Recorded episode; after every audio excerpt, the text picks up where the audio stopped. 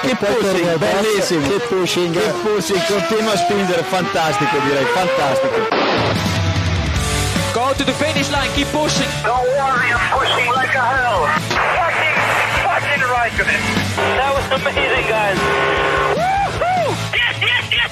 I'm much quicker than Jimmy. Give me the full power then. Avanti, Fer. Avanti! All the time you have to leave a place. Okay, Felipe, Valtteri's faster than you. Do not hold him up. Hey guys, this is ridiculous.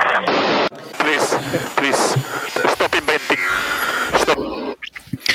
Hola a todos y bienvenidos al episodio 270 de Keep Pushing F1. En este capítulo en el que vamos a repasar todo lo sucedido este pasado fin de semana en el circuito de Silverstone, en el Gran Premio de Gran Bretaña. Victoria de Carlos Sainz, su primera victoria en la Fórmula 1, pole también el sábado y a pesar del estratego de Ferrari, del que ahora comentaremos. Para todo esto, tengo aquí conmigo a Héctor Gómez, Diego Otero, David Sánchez de Castro. Buenas noches a los tres. Buenas noches. Y un servidor que va a intentar llevar esto a buen puerto, Jacobo Vidal.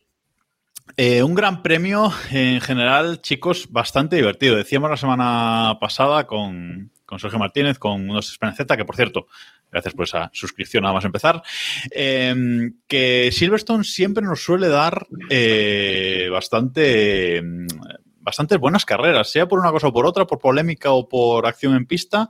Y la verdad es que no defraudó este fin de semana, ¿no, David? En general, buen gran premio. Joder, muy bueno. Yo, a ver, creo, y lo comentamos, bueno, se comentó en ese pedazo de grupo espectacular que tenemos de Keep Pushing. Y tanto. eh, no sé. En Telegram, eso es un espectáculo. Por favor, t.m barra Keep Pushing F1. Es espectacular. No pude seguirlo el domingo completo, pero eh, había entre el himno, que fue la primera vez que, la última vez que lo conecté, hasta después de la carrera, había 1200 mensajes. O sea, es espectacular. Eso solamente pasa cuando la carrera es muy divertida, ¿no? Pero aparte de eso, tuvimos entretenimiento desde el primer momento de la, de la, del Gran Premio. Al principio ya, incluso desde los libres, que normalmente son un poquito Sí. me, eh, estuvieron bien. O sea que sí, sí, no, un fin de semana, vamos, brillante. Pese a ser incluso en territorio británico, que eso Pese a ser fuera de la Unión Europea, efectivamente. Eso es así, las cosas.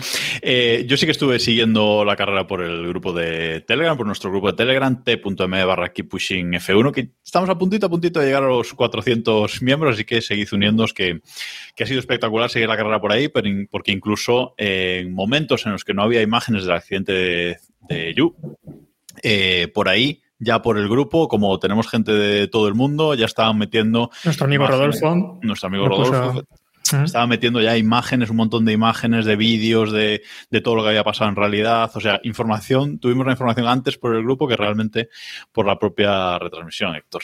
Espectacular. Sí, bueno, lo vivimos en grande y lo pasamos muy bien, ¿no? Sobre todo por eso, porque los comentarios fueron todos muy interesantes y la carrera además se dio a ello. Eh, a pesar de que tuvimos este parón de, de una hora, que a mí me parece que fue un parón muy exagerado para lo que realmente había, porque... eh, fue tanto. sí, fue prácticamente Sí, sí, una fue hora, ¿eh? Sí, casi una hora. De 45 a una hora seguro que fue. Yo creo que cuando se reinició ya había pasado una se hora. me me hizo mucho más corto, ¿eh? Digo, Hombre, se hizo más corto. Estabas liado. Se hizo más corto porque, bueno, aparte que tú también estabas liado con lo tuyo, eh, yo creo que se nos hizo más corto porque estábamos comentando las cosas, lo que, lo que pasaba. Después, nos- cuando ya nos empezaron a meter repeticiones, ya hacía casi 45 minutos que, que había ocurrido el accidente. Y, la verdad es que yo creo que esto fue una estrategia un poco también mediática por parte de, de Liberty, ¿no? Para, porque las audiencias, cuando hay morbo, las audiencias obviamente son buenas. Yo creo que se, creo que se reinició a menos 5. O sea, la salida era a las 3 y creo que se reinició a las 4 menos 5, una cosa así. O sea, que la salida. O sea, que sí, prácticamente fue, fue una hora ahí de, de parón. Eh, creo que Diego estaba haciendo otras cosas mientras la carrera. Nos dijo, voy a hacer otras cosas que la carrera tiene pinta de que tal. Y gracias, Diego. Yo le, te- Gracias. le tenía muy poca fe. Tengo que decir que sí vi la carrera entera, incluso el, el, el parón de una pequeña hora de, de descanso. Que yo tengo que decir que eh, fue mucho tiempo, pero yo creo, vamos, el recuerdo que yo tengo es que eh, tardaron bastante porque tardaron mucho en sacar a. en desatascar a su de del- de, los, de los neumáticos, porque de hecho, al poco de, en cuanto lo desatascaron y empezaron a llegar noticias de que estaba bien, de hecho, en cuanto pusieron, empezaron a poner las repeticiones, que es que ya sabemos que desde hace muchos años la Fórmula 1, eh, cuando pasa este tipo de cosas, no nos muestran imágenes hasta que se supone que todo está bien. Y empezaron a pasar repeticiones y al poco ya estaban con el procedimiento para, para relanzar la carrera. Así que yo creo que fue más una cuestión de que tardaron bastante en, en desatascar y nunca mejor dicho a su del, del muro. Recor- recordemos además que hubo una invasión de pista también por parte de unos activistas. Bueno, eh, ya estaban avisados todo el mundo, lo sabíamos todos que iban a intentarlo y aún así lo lograron y bueno, al final tampoco ocurrió nada y casi ni nos enteramos, ¿no? Nos enteramos un poco los que estábamos más en el día a día, pero creo que en la televisión ni siquiera se, no sé si se comentó. Sí, por comentar este, este tema, había un aviso de invasión a pista durante la carrera, durante el, fin de semana ya hubo este, este aviso de que había gente que iba a invadir la pista en plena carrera y esa invasión eh, finalmente se produjo justo cuando salió la bandera roja, es decir, hubo la, la salida, se estaba produciendo esa invasión y ya salió la bandera roja y menos mal, los coches ya iban, ya iban más eh, despacio. En el grupo de Telegram precisamente eh, se han pasado vídeos de las onboard de Ocon y de Sunoda, creo recordar, en la que se ven eh, pues esos invasores siendo reducidos por los marshals de pista, que es la escena un poco Benny Hill también, pero bueno, está ahí, ahí está, por suerte no, no pasó nada. Pero vamos con el primer tema grande de la noche, que es este accidente de, de Yu. ¿vale? Este accidente eh, del piloto chino, del campeón del, eh, universo. Eh, se produce una salida en la cual en la primera curva de Silverstone, que no se frena, pues hay quien frenó menos que otros. Y una espectacular eh, melee en la salida en la que se vieron implicados pues Albon, Yu, Russell, Gasly, Sunoda, Ricciardo, con un montón de, pilotos, pero la liada gordísima David fue esa cerradísima de Russell a Gasly, que le hace un sándwich y se va contra, contra Yu. Una cerdada en- con todas las letras, o sea, mm, no miró los retrovisores, básicamente. Eh, a mí lo que me- una de las cosas que más me sorprendió de esto, bueno, me sorprendió relativamente, eh, es que no lo investigaron. Miento. Lo investigaron, sí lo investigaron. como Exacto. lo investigaron, correcto, matizo. Lo investigaron, pero lo dieron como eh, suceso de la salida, en plan. Sí, incidente de carrera o sí, algo así. sí. Claro, esto eh, hasta cierto punto me parece bien, porque es la demostración de que dirección de carrera, en este caso estaba eh, Quidditch eh, como director, porque por lo que sea Freitas estaba de vacaciones o tal, lo que hizo fue castigar o, o, digamos, investigar la acción y no la consecuencia. Que esto es una cosa que pedíamos mucho y, y que me parece bien. O sea, desde ese punto de vista está bien hecho, ¿no? Porque si llegas a investigar la consecuencia, evidentemente Russell debería haber sido sancionado, ¿no? No, que no corra más en la Fórmula 1, ¿sabes? Claro, Es que, claro. efectivamente. Pero se castiga la acción. Si, si eh, Wang Yuzu no llega a volcar y no llega a tal, pues hubiera salido, hubiera empanzado y ya está. O acción de carrera y ya está. Pero eh, no lo castigaron y, y a mí me parece en este caso bien. ¿Por qué llega a volcar Wang Yuzu y por qué eh, acaba empotrado en, contra, la, contra la valla de protección? Eso es otra historia.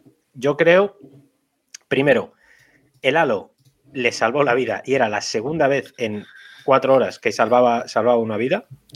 Y esto es así. O sea, esto es así. Explica la Bueno, primera eh, vez, para quien, bueno. para quien no lo tenga en mente, David.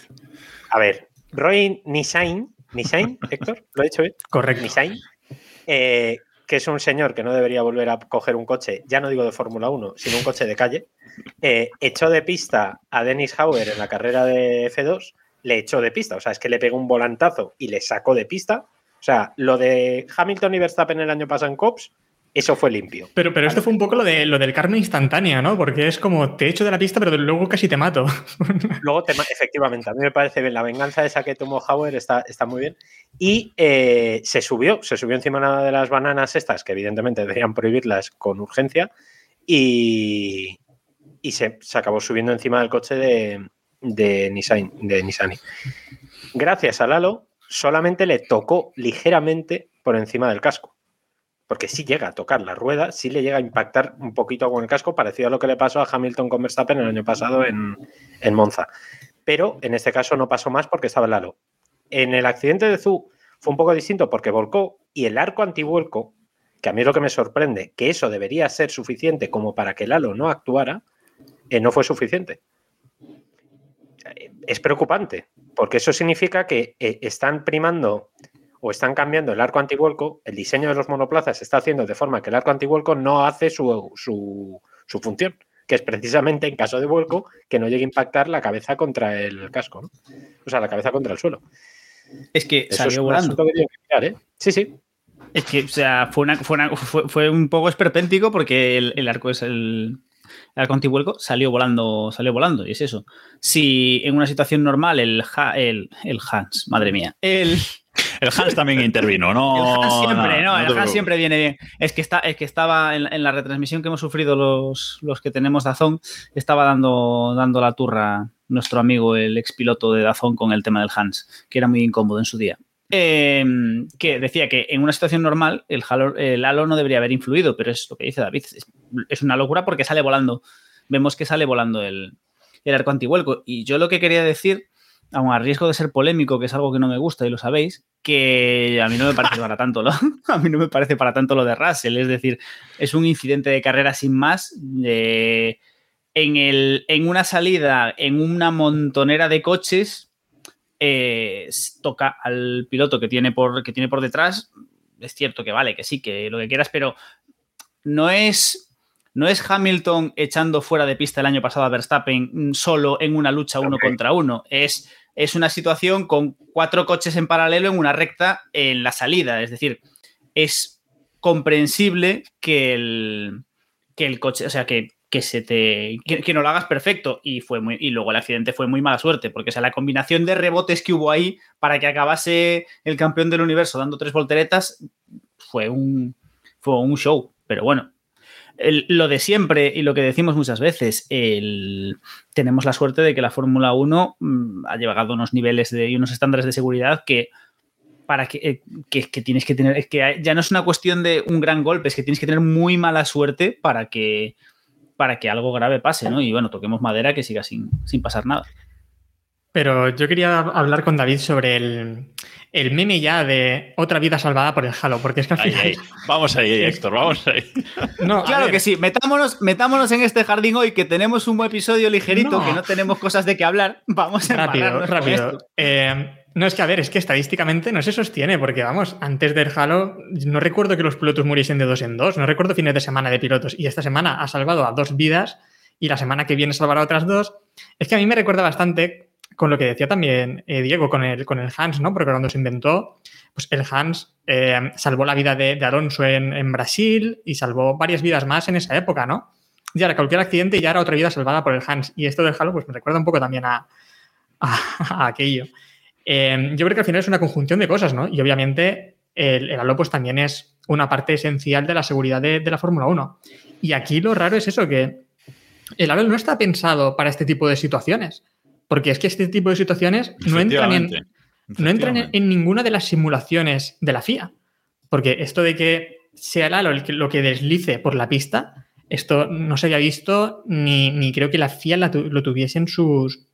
Nada, en ninguna de sus simulaciones ni ninguna de sus de sus bacanas que pudiese haber hecho durante el estudio de, de aquello. que ocurra, que ocurra algo en pista que la FIA no ha planteado o simulado, viene a ser un poco el pan nuestro de cada día, también te lo digo. O sea, el día que acierten con algo, Sí, pero Eh, yo bueno, a ver, hay que recordar quería, que, quería el- especificar, quería especificar nada. ¿Cómo se hicieron las pruebas del, del halo? Porque me, me pilló a mí en Barcelona en aquella pretemporada y nos lo contaron muy bien y lo tengo muy, muy en la memoria. Se hicieron tres tipos de pruebas. Accidentes entre coches, que esto entraría, por ejemplo, el caso de, de Hauer y Nissani. Accidentes del coche contra unas protecciones o contra el, escenario, que sería, por ejemplo, lo que le pasó a Azul y luego una combinación entre ambas. Es decir, un destrucción derby, que en plan de un accidente entre dos coches, que acaben empotrados, tal, no sé qué, destrucción y que acabe desintegrado el coche. ¿Vale? Algo así, más o menos. El halo en teoría.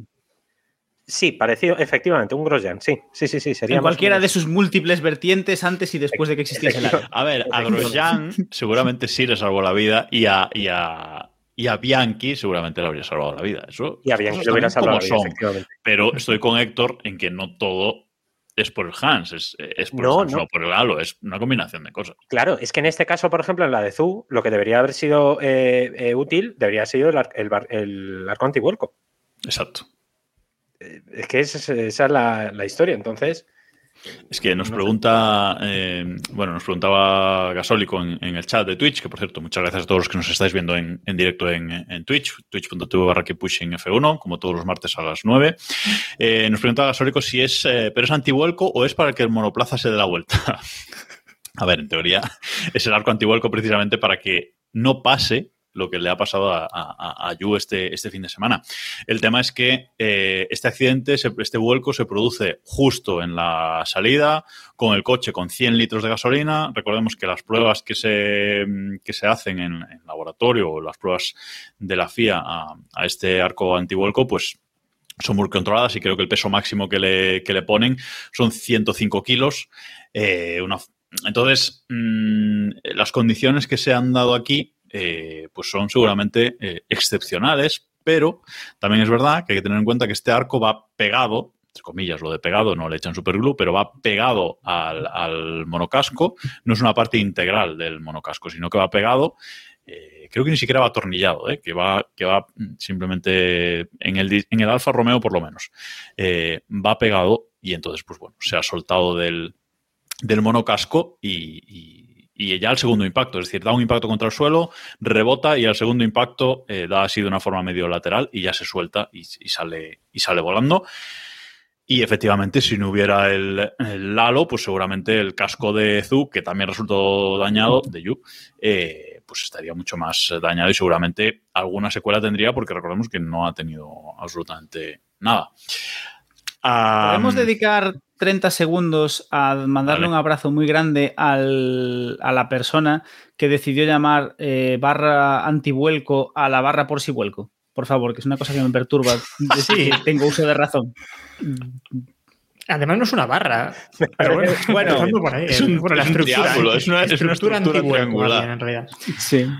Eh, Pero es un por si vuelco, o sea, no es un anti. O sea, vuelcas igual. Es, es para que no te toñes cuando das la vuelta, no te impide volcar. Es, decir, es que no sé, tío. Esto anti- que lo nombro bueno, más. antimuerte por vuelco, digamos. Anti... decir que, que esto en, Bien. en inglés es eh, roll hoop y roll es rodar, volcar y hoop es aro, o sea que es aro vuelco. sea que es peor todavía. Es un por si Aro- aro de podría volcar, ser un por si vuelco. O sea, pega un Síganos poco más para el más por si vuelco que el antivuelco. Ar- Aro de volcar, yo me quedo con eso. Aro, de, aro de volcar. Aro de volcar nos gusta, sí. No, aquí, aquí lo- yo lo que he leído muy interesante sobre esto, evidentemente, pues la FIA eh, hará sus nuevos estudios en laboratorio para mejorar esto, y lo que leí esta tarde muy interesante es que uno de los planteamientos que se, que se puede hacer es plantear que esta estructura, este aro de volcar, eh, sea integral con el monocasco. Es decir, que no sea una pieza separada, en otros equipos va atornillado, en el caso de Alfa Romeo va pegado, pero que no sea una estructura aparte, ¿no? Que, sino que sea una estructura integral con el monocasco. Aunque decir que el Halo tampoco es integral con el monocasco, sino que va atornillada.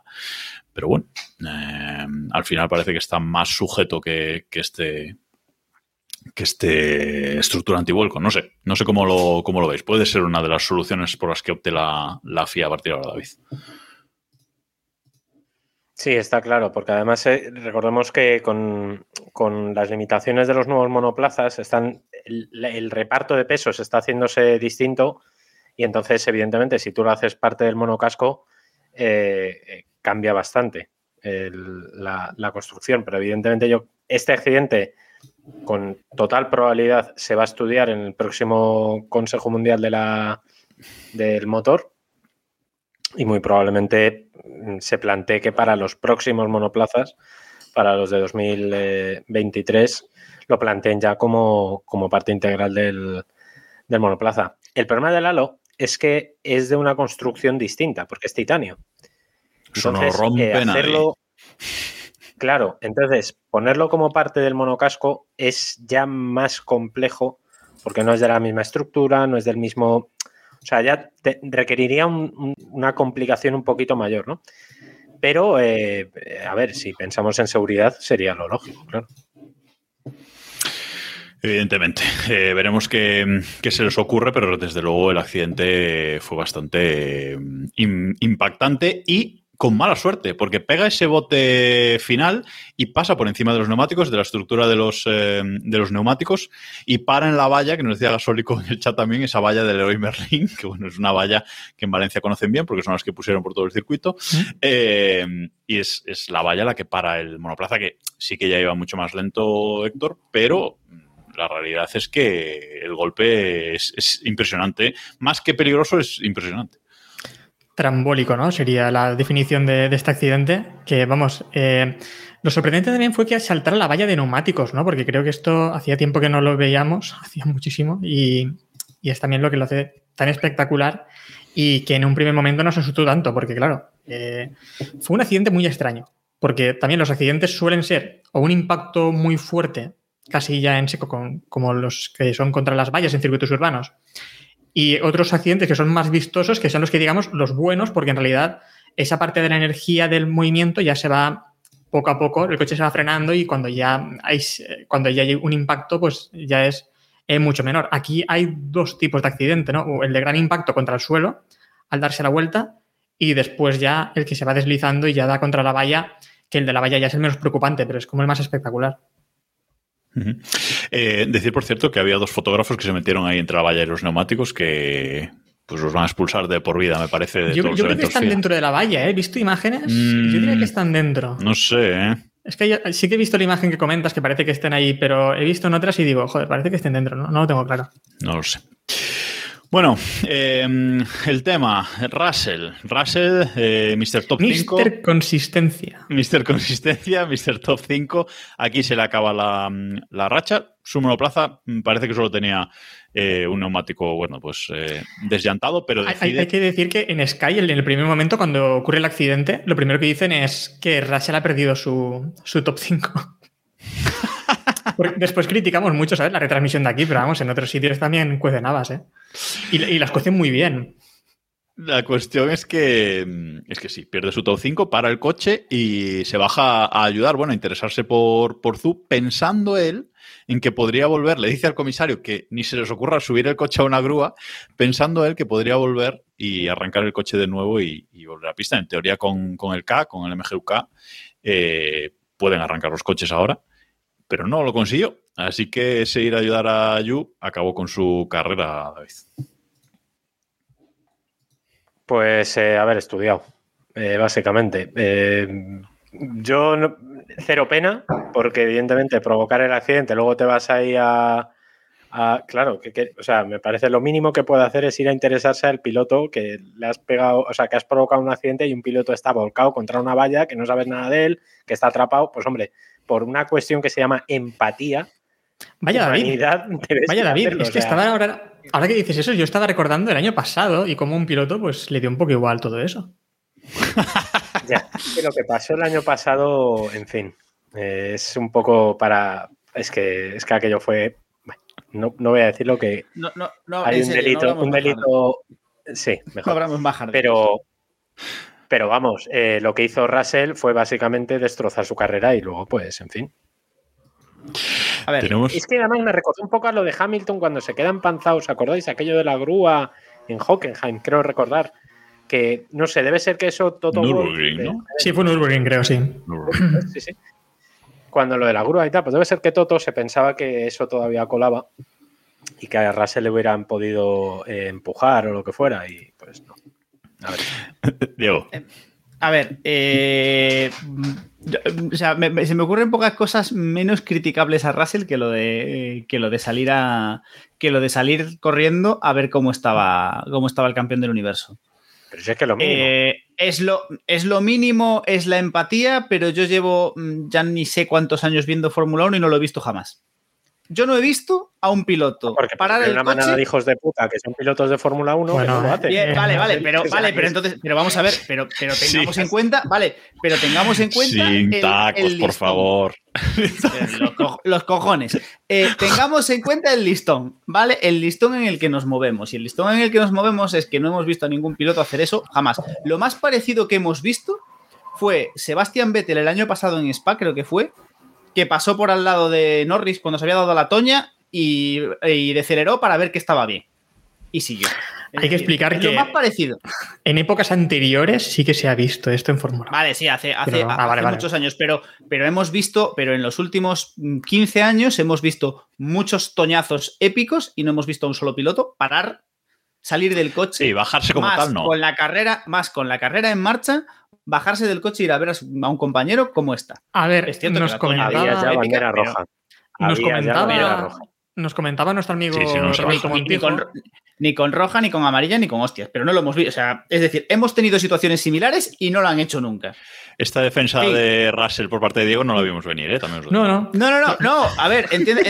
Es decir, la defensa, defensa de Russell no. Es decir, creo que no es, que, creo que, que- que no es criticable. Que luego eh, llega y le explican, mira, niño, te has bajado del coche, ya se acabó. O sea, esto, las normas son como son, te- se lo come también. Es decir, tampoco lo vamos a poner aquí dramáticos ni estupendos.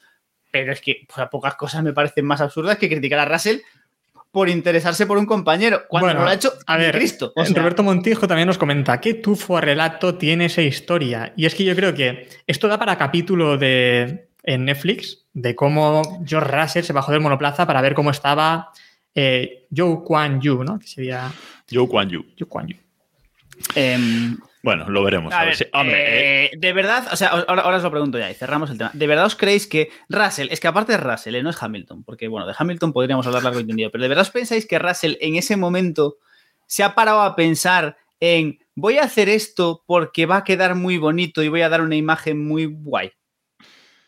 No, va, es verdad, te lo compro. No, va. yo creo- Eh, no me lo, No. o sea, de otro piloto me lo podría creer, pero de Russell, yo creo que yo creo que él ha pensado, buah, la he liado pardísima Sí, eso mm, sí. y ha quedado preocupado y ha ido a ver. O sea, yo estoy con Diego en esto, ¿eh? o sea, tampoco las cosas las cosas como son. Sí, eso Porque sí. la- lió pardísima, luego- ¿eh? Porque- que luego- Hizo un stroll, digo, no tienen, Es que si no esto- tienen retrovisores. Os voy, a, os voy a decir una cosa, si lo que hizo Russell lo hace Mazepin, eh, no, corre, no corre dos grandes premios. no corre, o sea, no- Cuidadito, no, corre, eh. no, no Bueno, corre en Austria. Lo hizo Grosjean.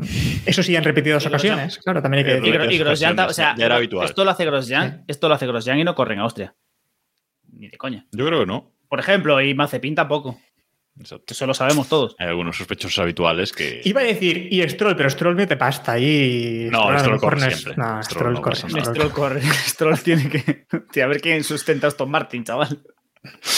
Bueno, vamos a seguir avanzando, que llevamos medio podcast y nos queda un montón. Eh, bueno, la cuestión es que tras eso, como decíamos antes, una, una hora tenemos esa resalida. Eh, Yu, evidentemente, Albon y Russell no pueden eh, salir, no pueden tomar la resalida, así que carrera con 17 coches. Y en la resalida, porque en la primera salida Max sale mejor que Carlos Sainz, que, que había hecho la, la pole. Max sale mejor, pero en esta salida eh, Sainz consigue mantener esa, eh, esa posición eh, en, la, en la salida. Bastante agresivo, David, eh, Carlos, en esta segunda salida para mantener esa, esa posición que no quería que se le volviese a escapar. Sí, porque la primera fue bastante weberiana, por Muy weberiana. Viejos términos, viejos términos quipuseros. fue bastante mala, tirando, o sea, se clavó muchísimo y, y salió muy mal. Pero en esta, bien y además muy agresivo, que era el punto que se le pedía, ¿no? A, a Sainz que en las salidas, sobre todo en este caso, que tenía la pole, eh, que necesitaba ese tipo de salidas, ¿no? El día anterior, cuando hizo la pole, todo el mundo, yo incluido, eh, considerábamos que el gran favorito iba a ser eh, Verstappen porque le iba a pasar en la salida. Cuando vimos que en la primera salida pasó lo que pasó, dijimos, pues guion cumplido, la película esta ya la hemos visto, o sea, esto ya tal. Pero en la, en la segunda set la verdad es que lo hizo, lo hizo muy bien y yo creo que también Verstappen se lo pensó y dijo, cuidado, me ha salido bien una vez, no me la voy a jugar la Claro. segunda, claro. Neumáticos. Claro, eso es, eso es. La primera, recordemos que Verstappen iba con blandos y con blandos, como no voy a decir tacos, pero con buena, eh, bien se. eh, o sea, qu- quiero decir que no tal. Y la A segunda. buenas que la- horas te pones recatado tú. Claro, o sea, quiero decir, hemos dicho esa frase en 40 capítulos y ahora ya. Déjalo, déjalo. Bueno, pues bien, bien. Queremos, queremos, queremos que nos compre Disney y si- así no se puede. así no es imposible, efectivamente.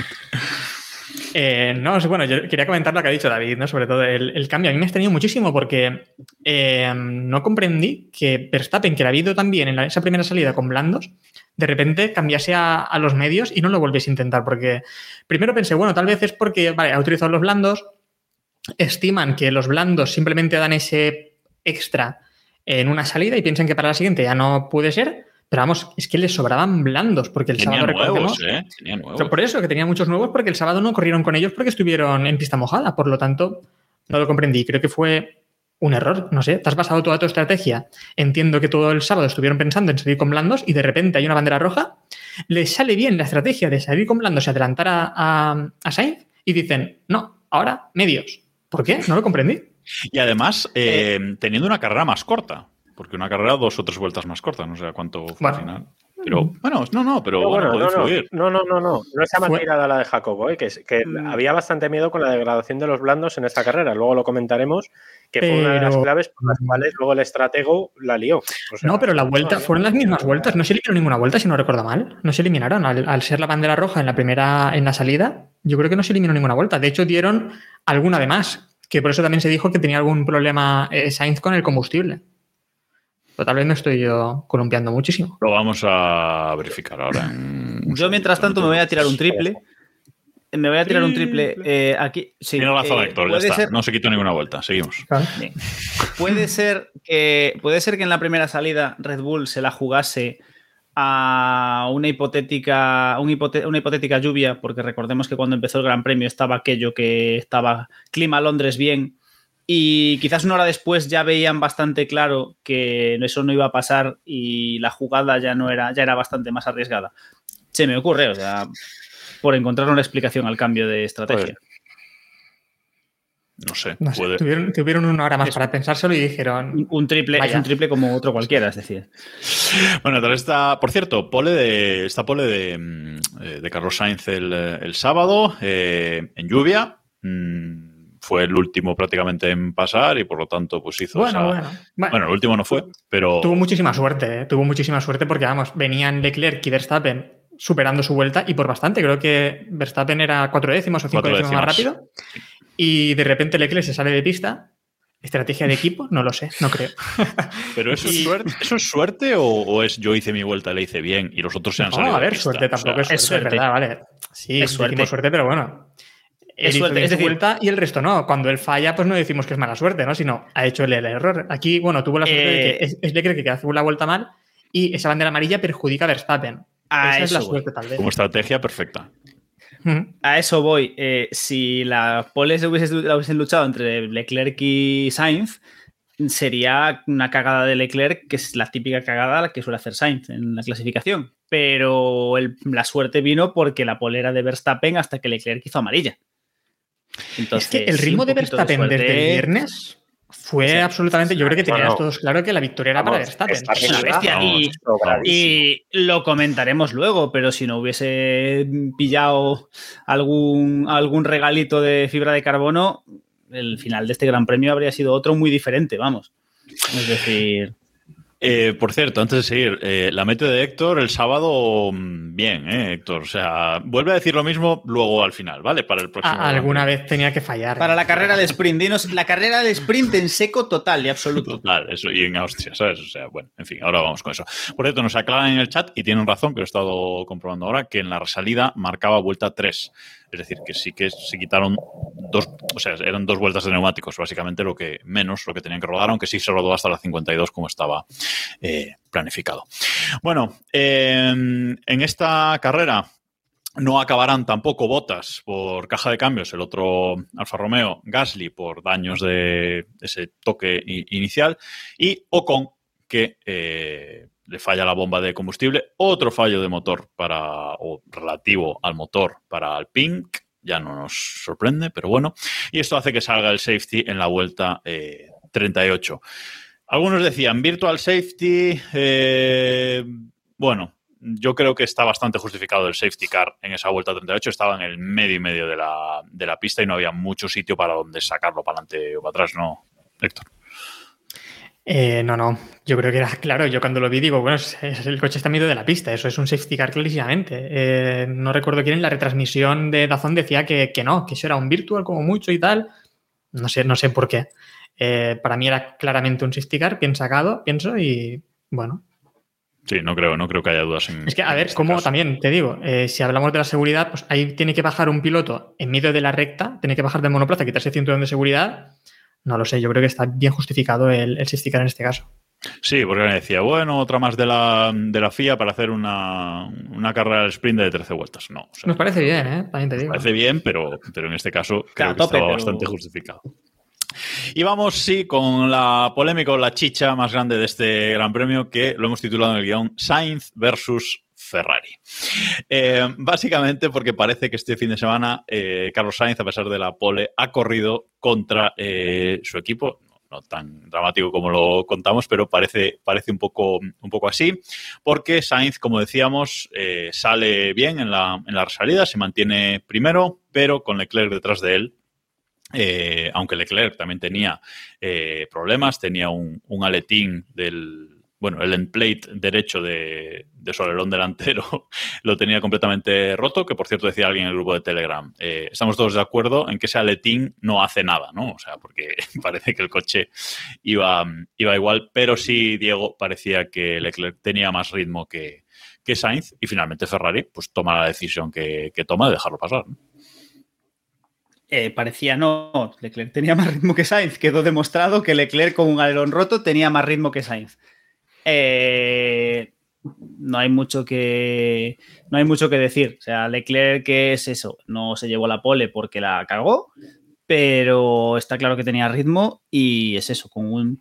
Hubo un momento en el que no parecía claro. De hecho, hubo un momento en el que parecía que Leclerc, que, que- que el Ferrari de Leclerc no tiraba y que estaba simplemente aguantando, arrastrando con el DRS que le estaba dando Sí. Carlos pero finalmente vimos que no, que realmente eh, que el monegasco tenía ritmo, mm, bas- bueno, más que de sobra, tenía bastante más ritmo que su compañero y le pasó y, y bueno, mm, ahí empieza un poco toda la, la eterna polémica de, de este gran premio entre, Eh, Por dentro cierto, Ferrari. Nos recuerda lo en el, en el chat que, que Sainz, aparte de que Ferrari les dejara o les indicara que pasara, Sainz se sale el solo, Héctor. Claro, se a eso pasa iba. de eso iba, que en realidad es que, bueno, Eso. ahora, La, ahora David la pre- la que- presión, otra vez. Ahora David imagino que le defenderá, o no sé, o bueno. Que- no, pero que en que- que realidad para mí, a- fue, para mí fue una carrera muy mala de Sainz, porque eso es lo que comentaban también, le pudo la presión de Verstappen, se salió de pista y después cuando ya regresa no tiene nada de ritmo en realidad, porque Leclerc, lo que decía Diego, ¿no? Con medio alerón delantero, bueno, medio, le faltaba el aletín, pero eh, le faltaba algún trocillo más. A pesar de eso era más rápido en pista. Y aquí sí que me cabreó una cosa bastante en la estrategia de Ferrari, más que lo de después, ¿eh? Y fue aquello del Difícil, ¿eh? free to fight que escuchamos por radio de sois libres para luchar. Porque es que me pareció muy poco eficiente, porque si ves que Leclerc es más rápido y además claramente es el primer piloto de la escudería ahora mismo, por confianza en el monoplaza y demás, pues que pase y tire. No creas una lucha innecesaria en la que vas a perder tiempo con los rivales y además te expones a un posible accidente.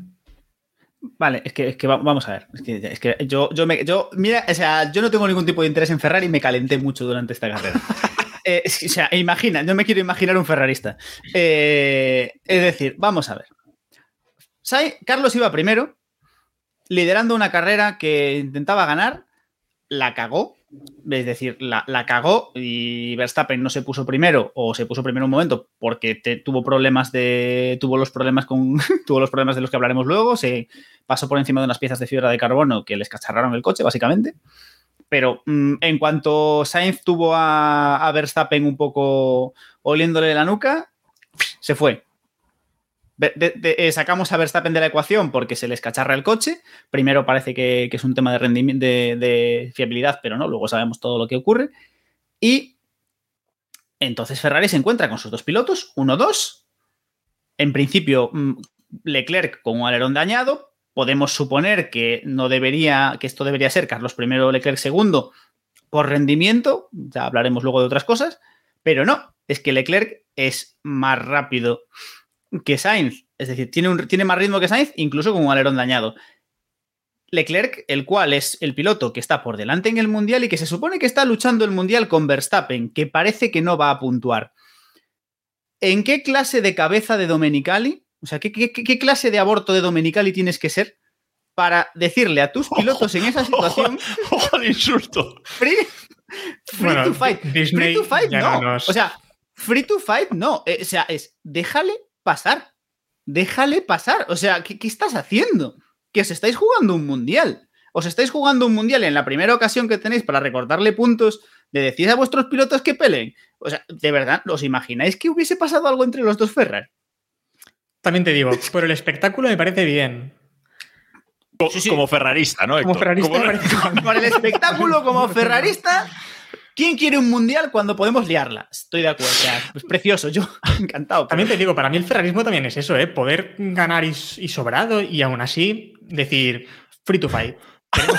Pelea, lucha. mío. David.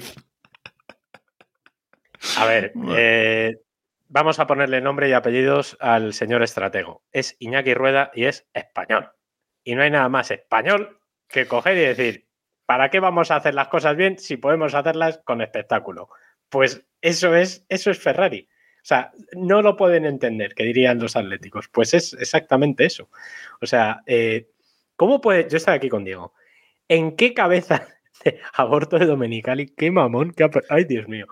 O sea, ¿en qué cabeza cabe que tú tienes? Espero que lo uses en alguna crónica, David, ¿eh? de que vamos- aborto de Dominicali, digo. Hombre. No, no, esto vamos que sí lo voy a usar. Recuérdamelo, por favor. Pero. ¿cómo vas a utilizar eso? Eh, Ni que fuese lo peor que ha escrito. Bueno, ya, pero Bueno, no sé. este, ya, perdón. Sigue, sigue, Pero que, David. o sea, fuera de cachondeo, ¿en qué cabeza cabe que dejes luchar? Porque además, aquí se vieron dos cosas. Una, la presión absoluta y, sinceramente, bastante excesiva de, de Leclerc exigiendo, como si pudiera exigir, y ahora me explico, eh, a Ferrari de que le dijeran a Carlos que dejara pasar.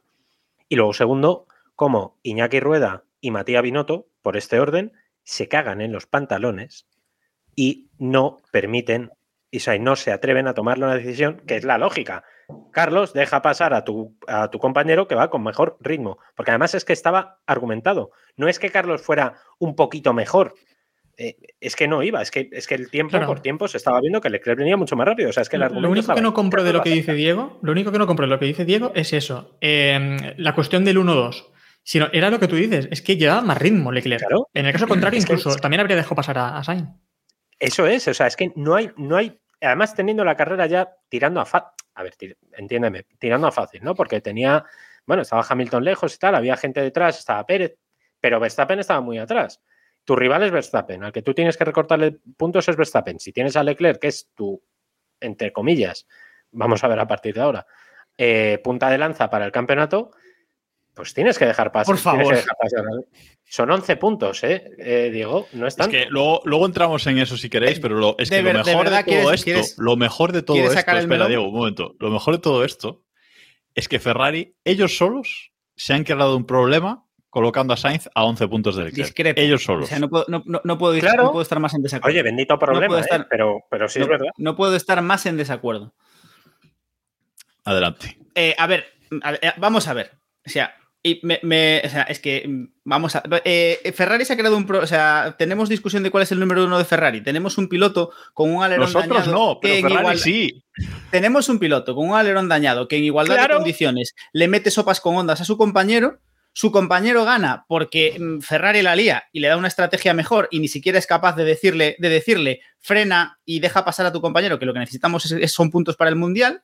Por esa condición, ahora Carlos está más cerca, pero sea, ¿alguien tiene claro que de aquí a final de temporada, en el 90%, 80% de las carreras, salvo que pasen cosas raras, Leclerc le va a dar duro a Carlos? Es decir, porque No estoy de acuerdo. es lo que lleva haciendo, es lo que lleva haciendo todo el año y es lo que hizo en esta carrera. Es que en esta carrera, mientras, mientras tuvo neumáticos, Carlos no, no pudo luchar con Leclerc. Es decir, es que No es verdad. tiene- es decir, no es verdad.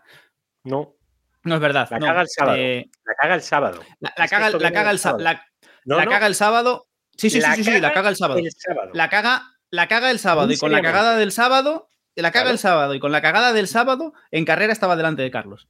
En las últimas cinco carreras, Diego, va mejor Carlos que, que Leclerc. Es que, eh, a Sí, ver, si solo miramos los Eh, puntos, hablemos, ¿eh? No de, a- hablemos de, no vale, hablemos de roturas de motor, de problemas de fiabilidad y demás, ¿vale? No. Yo solo miro los puntos, que es lo que. Ha- hablemos de rendimiento. Yo, eh, una cosa, sin confiar en Carlos, porque esta victoria, me alegro muchísimo eh, de, esta, de esta victoria, vaya, vaya eso por delante, pero confianza en el Mundial, pues no, no tengo. Estoy ahí muy con Diego en que el- creo que Leclerc pues, va a seguir dando sopas con anda con este coche, ¿eh? porque a lo mejor el año que viene con, el, Sí. con otro coche cambian las tornas, pero realmente este año, Carlos, y lo dijimos incluso en el podcast pasado todavía, viéndolo en pista directamente en el Gran Premio de, de España, eh, se ve que llevan el coche de una forma completamente diferente y por lo que sea, ese estilo de Leclerc le va mejor este coche. Punto. Y este fin de semana parece que se ha vuelto a, a demostrar. Sin creer en eso, en, en- en Carlos, eh, también es verdad que eh, ya pasaba en McLaren en 2007 que el que o se alternaban fines de semana a ver quién era el primero del equipo o el que iba mejor en clasificación, pues tenía eh, pues esa, esa prioridad en las estrategias en carrera, ¿no? Pero- y Ferrari parece, parece que pretende hacer lo mismo, aunque esté mal hecho por su parte, pero Pero No, vamos nos a lo ver. dice, o nos lo dice Roberto. McLaren- sobre el dato, digo el dato simplemente que nos dice Roberto, que es la última vez que Leclerc acabó una carrera por delante de Sainz fue el 8 de mayo en Miami. Dato. Dato mata relato. repasamos una por una las carreras, entonces. si No, no, no, no. No, no, entonces no, no. No, ese dato no lo- el, el dato que nos apetece, ¿no?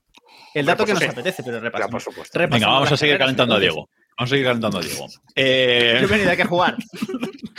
venga, Aún no he empezado, ¿eh? Estaba un poco dormido cuando ha llegado, pero ya lo veo que ya, que ya está en in the mood.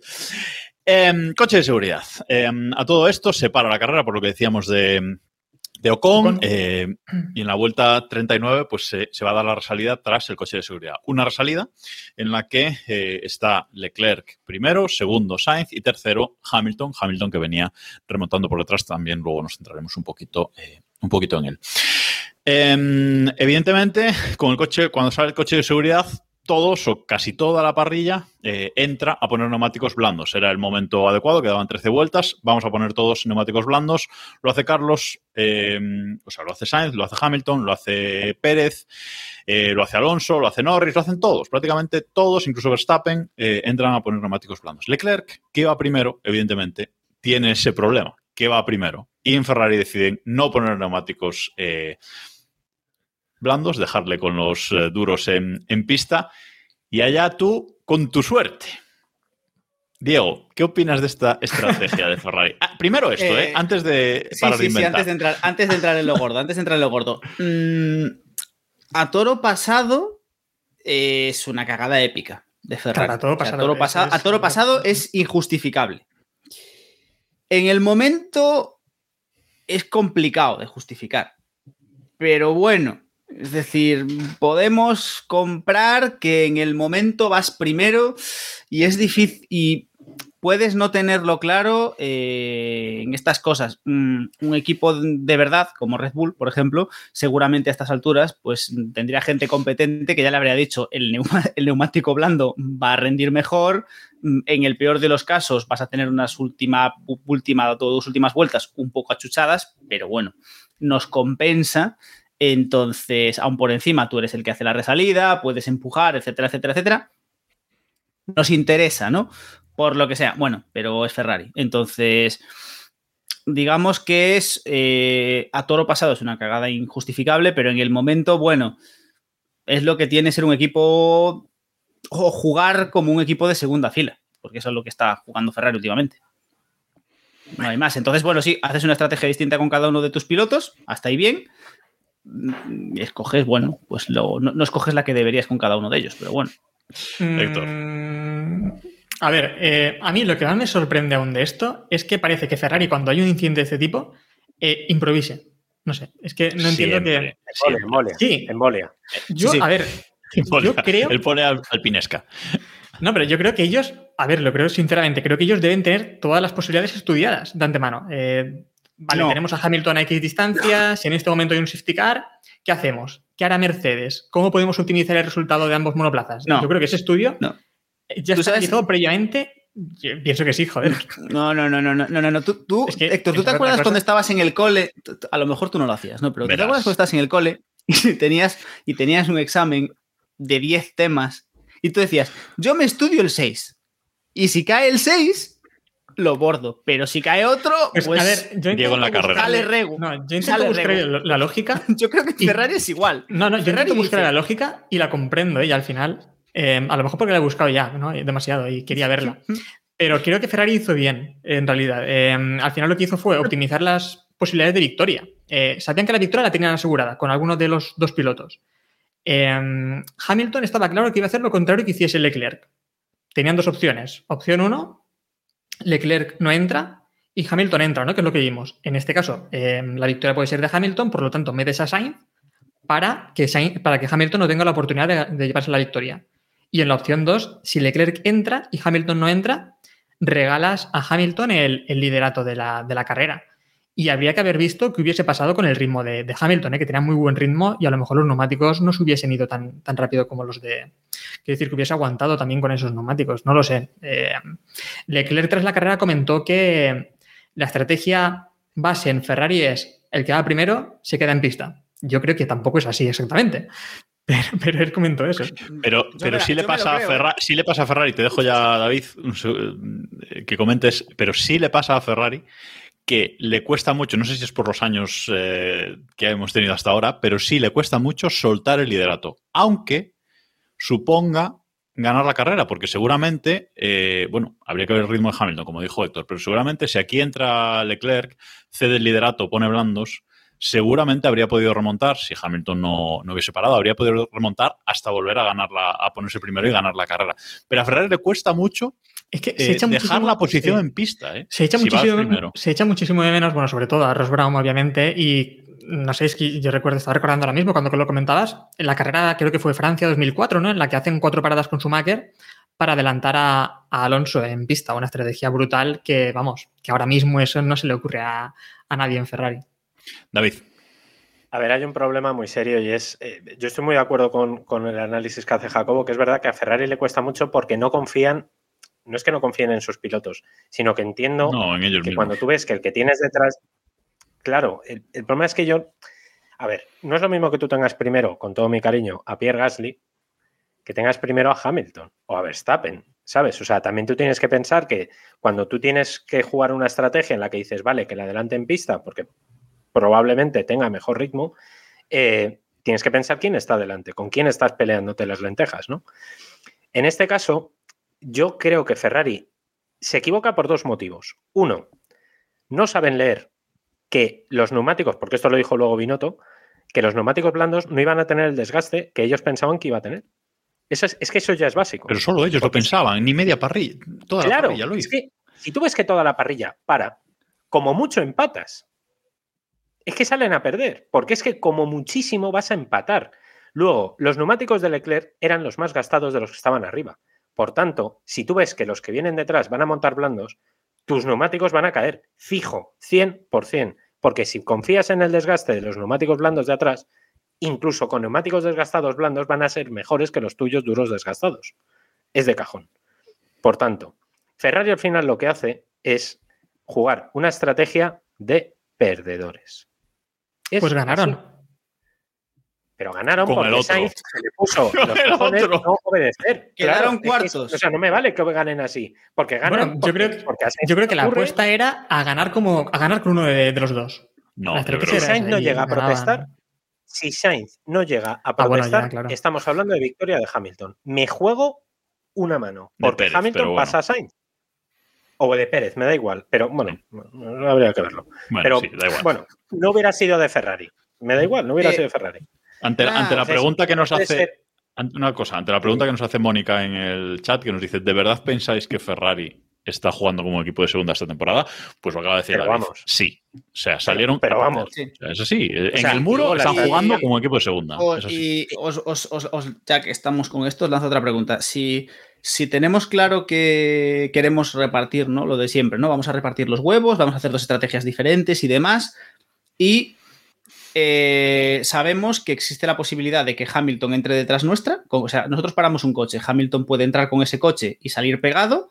o puede quedarse en pista y el coche que entre va a quedar por detrás de Hamilton y tendría que adelantarlo en pista.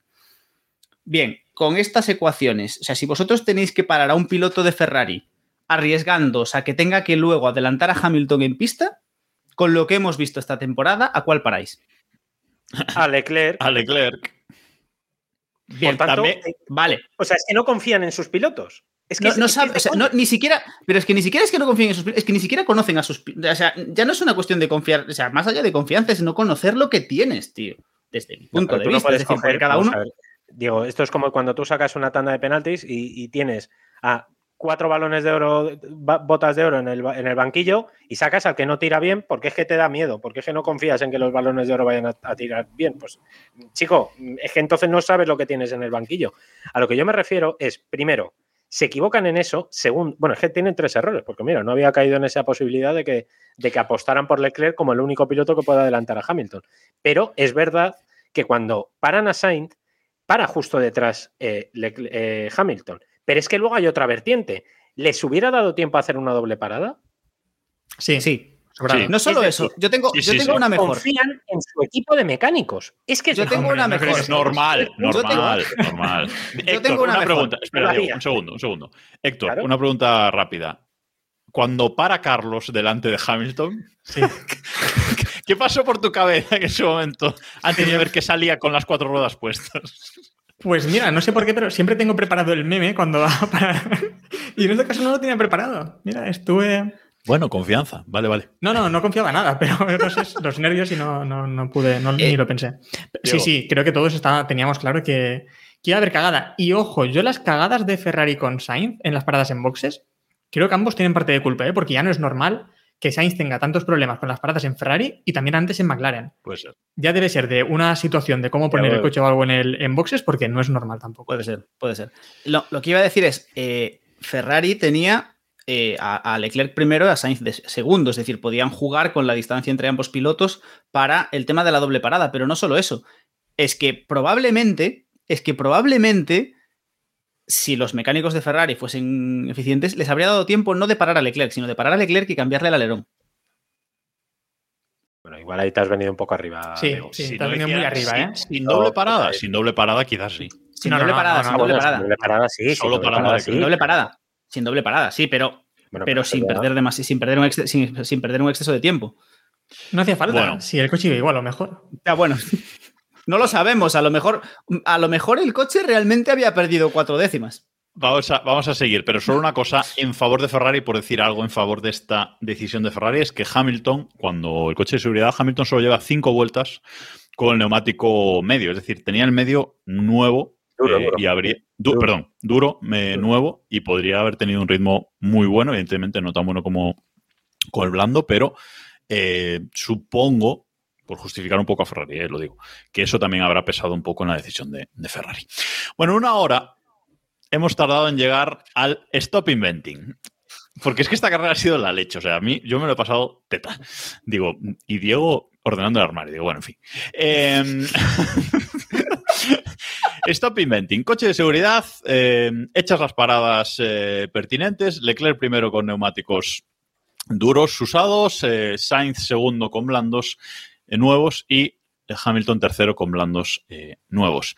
Ferrari abre la radio eh, de Carlos Sainz y le piden que deje 10 coches de distancia con Leclerc antes de la resalida, que es, recordemos, la máxima distancia que se pueden dejar entre dos coches cuando hay una, una resalida.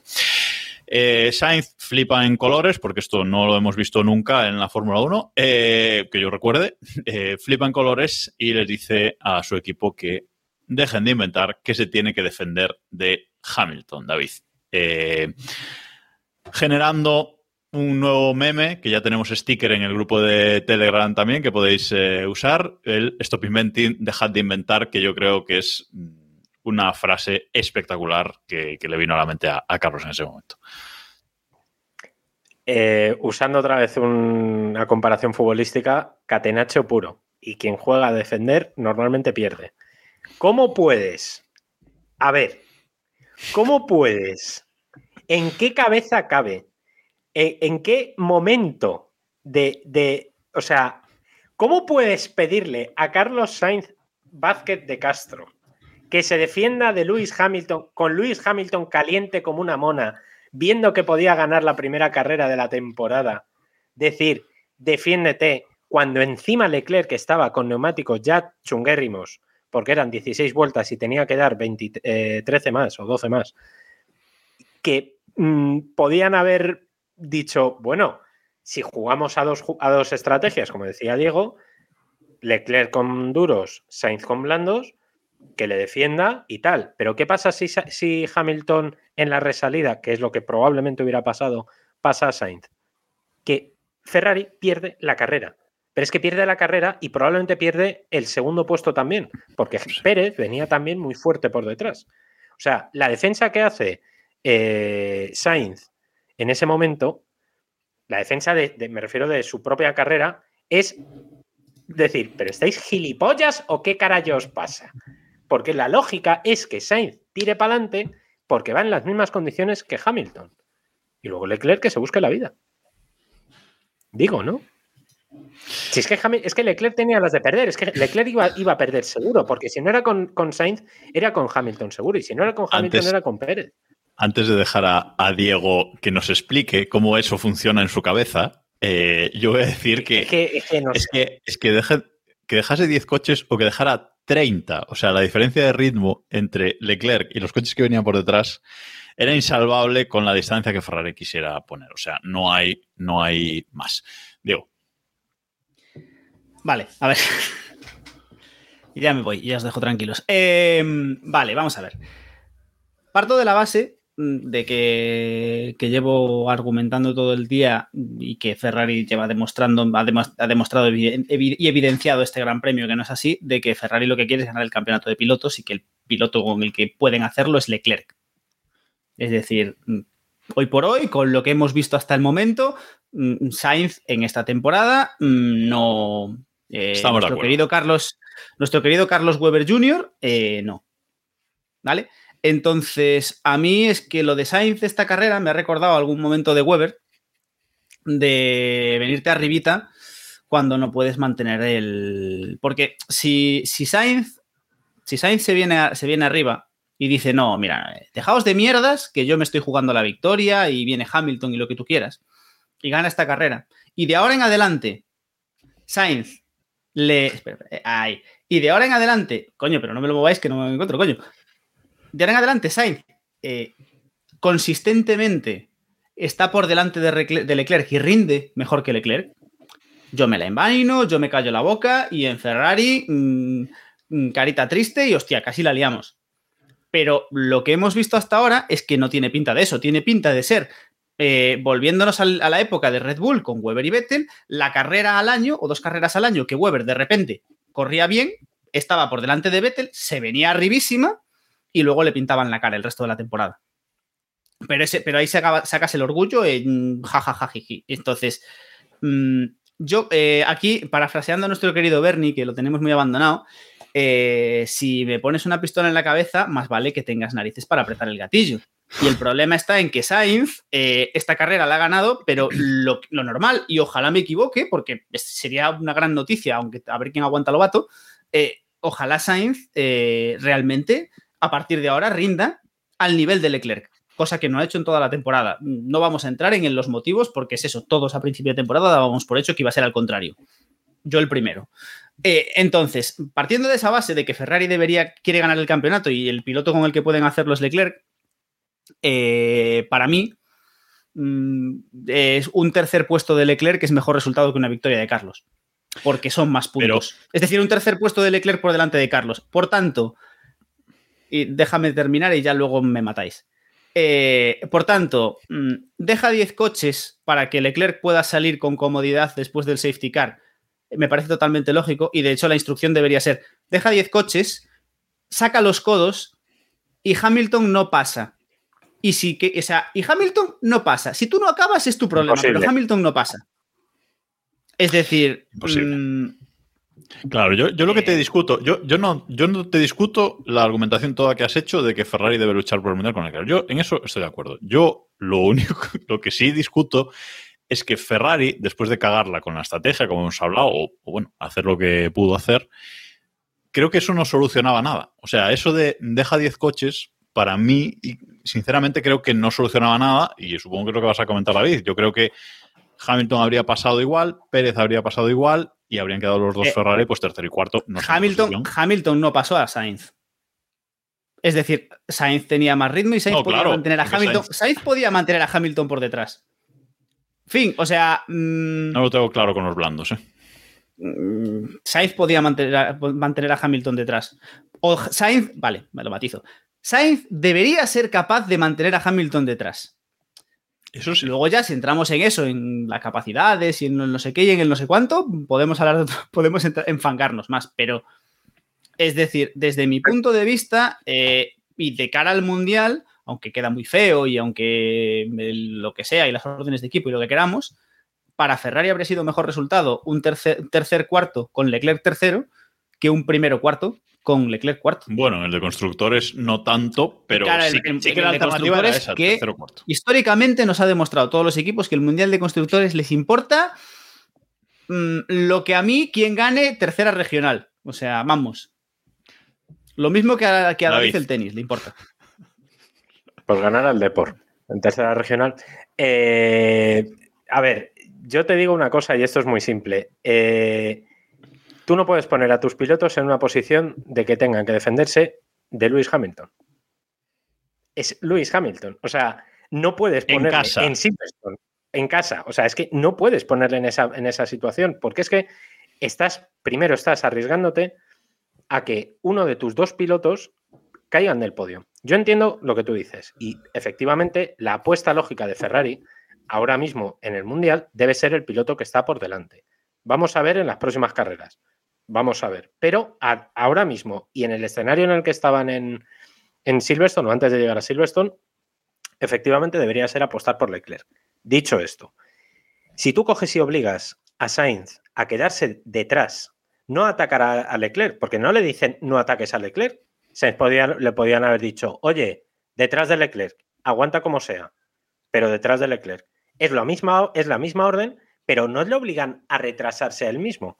Si tú haces que en la resalida, teniendo el ritmo que llevaba este fin de semana Mercedes, que recordemos que Mercedes este fin de semana ha metido novedades e iba muy bien.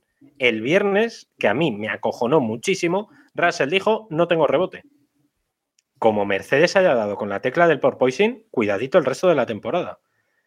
Eso lo que creo que es un error, otro más que no tuvo en cuenta Ferrari. Dicho esto, ¿que Sainz le salió bien la jugada porque ganó? Correcto. ¿Que desobedecer en este caso le sale bien? Sí. ¿Que lo más probable es que hubiera sido una cagada y entonces hubiéramos dicho ahora mismo Sainz revienta la paz en Ferrari, que lo ha hecho igual, etcétera, etcétera, etcétera? Correctísimo. Pero tú no puedes obligar siempre, tú tienes que proteger a tus dos pilotos. En este caso, intentaron proteger a Leclerc y gracias a que Sainz desobedeció, acabaron ganando la carrera. Si Sainz no llega a desobedecer, esta carrera no la gana un Ferrari. Una cosa, David, que nos, también nos preguntaban por el chat si creemos que mejorará el rendimiento de Sainz a partir de esta victoria. ¿Cómo lo ves? No lo sé. Yo, eh, a ver, la siguiente carrera es Austria, que es un circuito que en teoría no deberían ir demasiado mal los, los Ferrari, porque, por ejemplo, el- los problemas Bueno, de hablemos de rendimiento de, de Sainz, ¿eh? Simplemente, quiero decir, aunque el Ferrari vaya mal. Hombre, el golpe Se ha moral. quitado la el golpe presión. moral es, ¿eh? el, el- el golpe de es que no has ganado, es que te está ganando, es que te está ganando, es que te está ganando. Golpe encima de la mesa lo ha dado. Vamos a ver si puede sostener. McLaren también le pasó esto. Recordad que empezó muy mal. Empezaron las tres primeras carreras en McLaren que no puntuó, que abandonó, que, que la lió tal. Fue conseguir un buen resultado y de ahí para adelante. Entonces, en, en ese punto yo creo que Sainz es un piloto que necesita este Bueno. tipo de situaciones. Y no solo. Ricardo, y no- Ricardo habría que ver también ¿eh? el rendimiento que está dando. Que lo de McLaren es simplemente Norris. No, no, lo dice por, por Carlos en McLaren. Lo dice por Ah, vale, por Carlos de McLaren. Claro, vale, vale, claro, las primeras tres carreras que hizo, que hizo eh, Sainz en McLaren, que fueron muy malas, que acordaros que no puntuó, Sí, sí, es que verdad. no tal, que había como, joder, se ha equivocado, tenía que haberse quedado en Red Bull, tal, o bueno, en, en Renault, tal. De repente puntuó y ya no dejó de puntuar y acabó siendo el líder de, de McLaren, ¿no? Sainz yo creo que es un piloto que, además bajo presión, en esta carrera lo vimos. En cuanto le apretó un poquito Verstappen, se sale el solo. O sea, la presión Sainz la lleva a Regulinchi. Daos cuenta, Entonces, eh, daos cuenta de una cosa, ¿eh? Eh, no solo esta carrera, ¿eh? Sainz lleva dos carreras, porque en Canadá dijimos que hizo una buena carrera, aunque al final no fue capaz de meter el coche a Verstappen al final. Pero lleva dos carreras ganando confianza. Si bien es verdad que dos carreras sin Leclerc por el medio, porque aquí mm, al final no estuvo Leclerc por el medio, eh, porque Ferrari lo autodescartó. Y, y, en, y en Canadá, pues tampoco estuvo Leclerc, ¿no? pero sí es verdad que lleva dos carreras eh, viniéndose, viniéndose arriba. Y si hay algún punto de inflexión, que a lo mejor no lo hay, yo dudo que lo vaya a ser, eh, yo ya lo digo, eh, yo dudo que esto vaya a ser un punto de inflexión para Sainz, pero si, si algún punto de inflexión va a haber esta temporada, sin duda yo creo que tiene que ser este, su primera victoria en la Fórmula 1 después de 150 grandes premios sin ganar. Es el momento perfecto y viniendo a Austria, que es un circuito sin largas rectas y es un circuito que en teoría no le viene mal a, a Ferrari. Diego. Sácame ahí, sácame ahí el gráfico este predictorio, Héctor, de, de victorias. Ah, Del el número de- de, de- de pilot- de pilotos históricos Ah. de lograr su victoria. Sí, de número de grandes premios antes de la primera victoria en la Fórmula 1, que hay un Sí. patrón. Hay un patrón. Hay- un patrón que, cierto bueno, patrón que no- en el que, bueno, ahí pues eh, han tardado tanto en conseguir su primera victoria, pues pilotos como Barrichello, Weber, Baton, Rosberg, los, campeones del mundo, ¿eh? Los campeones del mundo, Y- sí, sí. No, no, pero Sí. bueno, a ver, creo que aquí todos estábamos de acuerdo y lo seguimos estando en que Sainz es un piloto que puede ganar un campeonato del mundo con las circunstancias adecuadas. Es decir, Sí, sí. yo fui el, primer, yo fui el primero este año que apostó sin dudarlo a que Sainz iba a darle duro a Leclerc y, y el señor de- y el globito nos está cayendo la boca. Al menos en lo que respecta a Sainz. Luego ya en lo que respecta a rendimiento puro, bueno, ¿Y tú qué opinas, Héctor? Porque hoy, mm, como ferrarista, estás súper callado en el podcast. No, más que nada porque veo que queda mucho capítulo y vamos aún ya por... Sí, pero simplemente sobre. Sainz. ¿Qué piensas de Sainz? Y ya seguimos. No, de Sainz, a ver, eh, yo creo que no tiene confianza. Le falta muchísima confianza. Y le falta confianza porque el coche, no sé por qué, muchas veces se le va. Eh, lo vimos aquí. No, de repente el coche no lo controló, se le fue fuera de la pista. Le ocurre también lo mismo similar en, en Montmeló. Y creo que eso pues no le permite arriesgar, no le permite forzar ese coche al máximo porque no sabe en qué momento se le va, va le va a hacer un extraño y va a salirse de la pista. Efectivamente. Pues bueno, veremos. Veremos lo que, lo que puede hacer a partir de ahora. Y nos movemos. Nos movemos a, a Red Bull. Por cierto, eh, aclarar una cosa que dije antes, que dije mal, que es que Gasly abandona porque se choca con su noda, se chocan entre los dos, que esto no lo vamos a comentar porque no tenemos tiempo hoy, pero vamos, ya lo que les faltaba, ¿sabes? a los Alfa Tauri, chocarse entre, chocarse entre ellos. Eh, ¿Y qué más? Pues vamos con, vamos con Red Bull. Ahora, porque Red Bull, decíamos que Verstappen eh, tiene un problema, Verstappen recoge un trocito de Gasly, efectivamente, y eh, estropea su, su, fondo plano. Primero parecían problemas de, motor, incluso de neumáticos. Verstappen se queja mucho, hacen una parada ahí eh, muy pronto pensando que, que, podían arreglar algo tocando el alerón delantero, pero mm, evidentemente no, no, lo consiguen. Era un problema, un problema mayor y Verstappen acaba la carrera en séptima posición luchando ahí al final con Mick Schumacher eh, en una acción con bastante polémica, Héctor, porque la cerradura, los cerrojazos de. Las cerraduras, iba a decir. Los cerrojazos de, de Verstappen son para verlos. ¿eh? All the time you have to leave space, ¿no? Que nos dijo aquel. Eh, nada, es que, vamos, no le dejaba ningún espacio, le estrangulaba totalmente y le echaba de la pista directamente. Así que era. Yo creo que también fue porque sabía que, que Mick no iba a arriesgar a quedarse sin puntos. Por lo tanto, sabía que no iba, no iba a hacer ninguna locura y iba a tener mucho cuidado. Por lo tanto, yo creo que Verstappen jugaba con eso y le daba igual. Dice, yo meto aquí el coche porque sé que vamos a salir porque el otro no va a arriesgar y no va, no va a forzar a intentar meterse ahí. Se demuestra una vez más lo, no voy a decir sucio, porque no me gusta esa palabra, pero. Lo, lo, agresivo y marrullero, marrullero me gusta más, que es Verstappen en, en pista. Hamiltoniano es un buen, es, un es otra no, forma no, de... no, no, no, no, Hamiltoniano no, o sea... Ya empezamos eh, con el relatito. No, a ver, no, es cierto... Es cierto, Hamiltoniano no, que, que Mick Schumacher no acabó contra un muro. Hamilton directamente eh, creo lo echa fuera, así que díselo a Albon, al pobre Albon. De, de, hecho, de hecho, lo vimos, de hecho, le vimos hacer alguna de las suyas este gran premio. Hamilton va de a cara. ver, yo creo que. Ese, ese, es el tema, va de cara y tiene que echarte hecha. Y Max, pues dice: Mira, te voy a cerrar porque no te vas a meter. O sea que. Y voy de marrullero eh, por la vida. Yo creo que, Eso sí, aunque no nuestro, pasa amigo, nada. nuestro amigo Will Baxton diga en Drive to Survive, por exigencias del guion, que Hamilton es un piloto muy limpio que nunca ha tenido incidentes en pista. Jamás. A ver, yo creo que aquí hemos visto. él siempre. que, sin duda. Eh, yo creo que aquí hemos visto un poco lo de siempre. Por un lado, que Verstappen eso, sabía que, que Schumacher nos iba, nos iba a meter, y por otro lado, que mm, aquí eh, la Fórmula 1, la FIA y la FOM empezaron con muy buenas intenciones este año y mucho reglamento y muchas gaitas, pero ya estamos en donde siempre, que es mm, las acciones se penalizan y se miden según quien las cometa. Si, los, si las acciones de dudosa legalidad de Verstappen las fuesen al revés y fuese pues Mick quien eh, invitase a Max a darse un paseíto por la grava, estaba encalomado. Hombre. Y lo que decíamos antes, y ya si fuese Mazepin, pues vamos, crucificado. Pero bueno, según quien haga las cosas y según a quien se las haga, se miden de una forma o de otra. Y eso, pues, en ningún momento, en ningún momento es justo. La, bueno, la técnica Verstappen, que tuvo su máximo exponente en Brasil con Hamilton, pues bueno, la sigue haciendo eso de echar rivales de, de pista, aunque puedan seguir corriendo. Bueno, eh, Checo Pérez, porque si alguien ha hecho un carrerón este fin de semana, ha sido Checo Pérez con ese Red Bull, acabando en segunda posición, empezando la carrera prácticamente último por los problemas que, que tuvo. Eh, hizo una remontada eh, hacia el final de, de, carrera espectacular para acabar segundo, David, eh, en, un, en, un, gran premio para él, pues muy, muy bueno y, y, bueno, arreglando un poco las cosas en el de Constructores para, para Red Bull también.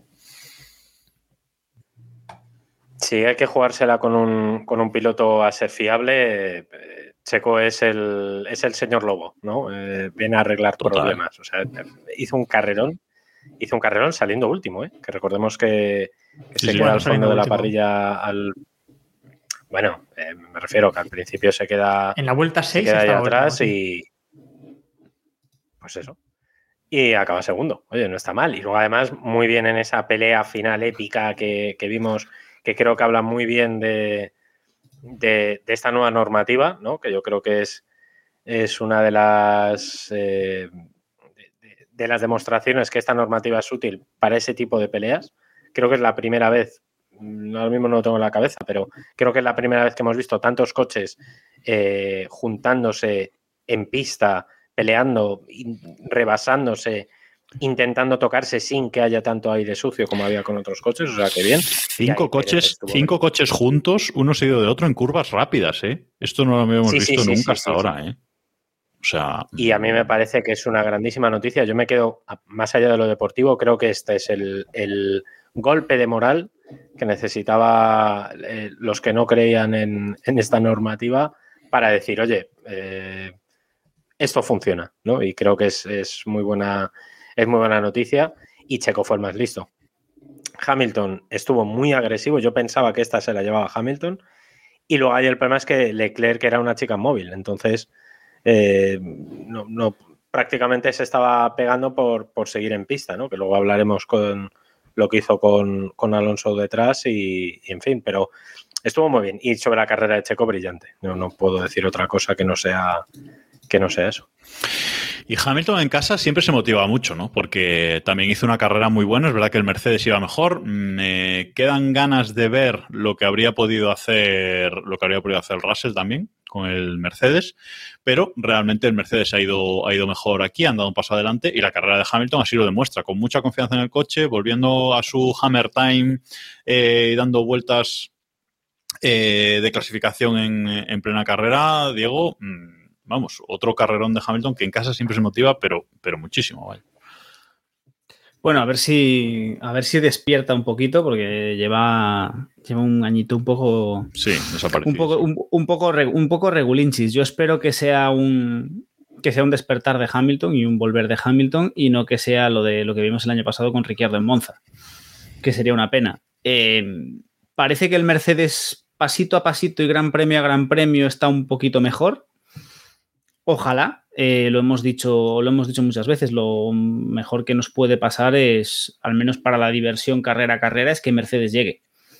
Porque bueno, el Mundial está complicado que entre el rendimiento de Red Bull y las liadas de Ferrari está complicado que se lo lleve otro que no sea Max. Pero si por lo menos Mercedes llega, pues tendremos un poquito más de, de competición y un poquito más de salseo. La carrera de Hamilton impecable. Es que no le podemos, no le podemos pedir más. Con un Mercedes que hoy por hoy no está todavía al nivel de Ferrari de, ni mucho menos de Red Bull. Consiguió un podium, consiguió hacernos dudar sobre, esa, sobre quién iba a ganar la carrera. Y, es que lo hizo todo. Es decir, es que mm, no le podemos poner, poner peros a Hamilton esta, este gran premio. A ver qué pasa en Austria. Mm, David, nos preguntaba Rocket por, por el chat en varias ocasiones que sí, de verdad ha solucionado Mercedes eh, el twerking, el, bamboleo. Eh, pero sí es verdad que parece que lo han solucionado eh, cuando llevan el, depósito lleno, cuando el coche pesa mucho y luego ya a final de carrera le cuesta mm, un poquito más, pero desde luego han dado un paso adelante Sí, era una de las grandes pruebas. En Silverstone creo recordar que todos los equipos han llevado o sea, una evolución muy bestia, porque normalmente esto siempre se suele dejar para Montmeló, pero en este año han, han esperado casi todos a, Silverstone. Eh, y el que yo creo que el que más ha dado un salto adelante ha sido Mercedes. El Twerking les ha desaparecido prácticamente, como decías tú, con, depósito lleno. El problema es que antes eh, tenían Twerking eh, con el depósito lleno y muchísimo más con el depósito vacío. Ahora, por lo menos, con el depósito lleno, pues bueno, pues se sostienen, ¿no? Y eso se notó. Hamilton estaba mucho más cómodo al principio, además él mismo lo decía, eso también afecta el rendimiento de ruedas, etcétera. Y, bueno, yo creo que es. Han dado, si no con la clave, parece que, han dado un paso adelante. Y eso es bueno porque entonces va a haber otro piloto que va a estar ahí, o otros dos, peleando ahí arriba. Sí, sí. Yo tengo dudas, no sé si es por las características del trazado, pero bueno, Mercedes de momento parece estar ahí, ¿no? Y, y aquí sí que hay un tema interesante y es que es la... Yo creo que Toto sí que se ve en la guerra. Porque esta semana ya le hemos escuchado que ahora está metiéndose, bueno, ha empezado a lanzar sus ataques a Red Bull y a, Ferrari, insinuando lo del fondo flexible, ¿no? Que tienen un fondo flexible y que no sé qué, la que la FIA debería poner cartas en el asunto. Em, lo que también es verdad, si miramos las puntuaciones, es que en las últimas carreras Mercedes lleva más puntos que Ferrari. En las últimas cinco carreras, Mercedes lleva 109 puntos y Ferrari 108. Ahí está, pero bueno, Toto no está siendo protagonista esta temporada, por lo que sea. Y, Porque no hace falta. Pero ahora, pero ahora que ya ha visto, sí, pero ahora que ya ha visto ahí un poco la sangre, yo creo que ahora ya va a empezar con los con esto, con los fondos flexibles, a poner cuatro tirantes en cada, en cada parte del monoplaza. Vamos a, avanzar, que hoy se nos está quedando un poco largo y a Toto le vamos a dedicar otro día, me parece. Eh, Fernando Alonso, Carrera de quinto constitucional eh, de libro. Eh, no pudo pasar a Leclerc ahí al final. Leclerc con duros usados y eh, Alonso con, blandos nuevos y no pudo pasar a, Leclerc para acabar quinto. Quizás un poco decepcionante el sábado, al menos para mí, esa séptima posición en, parrilla en mojado. Pero bueno, otro buen fin de semana para, para Alonso, para el Pink, Héctor. Y bueno, pasito, pasito a pasito parece que Alonso sigue contento. Sí, una lástima porque en esa vuelta de clasificación, que recordemos, creo que pasó como le faltaban 6 segundos para acabar la, Q3, hmm. logró entrar en esa vuelta, pero parece que ya no quedaba tampoco mucha más. Bueno, se había quedado sin energía en la vuelta anterior y ya no hizo tampoco, no mejoró los tiempos. Em, sí, carrera decente. Eh, también recuerdo que Alpine hablaba de que iban a. que con las mejoras que traían querían igualarse a Mercedes, pues eso hemos visto que no, que directamente no, pero bueno, están un escalón por debajo y están poco a poco estableciéndose en esa posición que ya veremos a final de temporada si, si logra mantener esa cuarta, quinta, no lo sé. Eh, porque también están en lucha con, McLaren, que McLaren también es un monoplaza que es muy cambiante, ¿no? De una carrera a otra no sabemos muy bien dónde, dónde está y sobre todo con Ricardo, que decíamos antes, que esta temporada está haciendo un poco el... Pues eso, Hombre, eh, Ricciardo ha puntuado en dos carreras hasta ahora. O sea que, es que están corriendo con un coche. Norris lleva el 80% de los puntos de McLaren esta temporada. Claro, es que están corriendo con un coche, eh. Cuidado, cuidado con eso. Porque McLaren también eh, van a tener un, problema como no su segundo piloto no, no aporte. Vaya, pero bueno. Em, ¿Qué decimos de Alonso, David? ¿Algo que aportar, Diego, David? Don Fernando Alonso Díaz, eh, yo me quedo con lo que rajó después, que Alonso hace la mejor carrera del año, porque este es el quinto constitucional, aparte de confirmar que el Estado de Derecho todavía funciona en este país y en el Reino Unido de la Gran Bretaña. Eh, mejor carrera del año y lo primero que hace es pegarle un viaje a la FIA, firmó.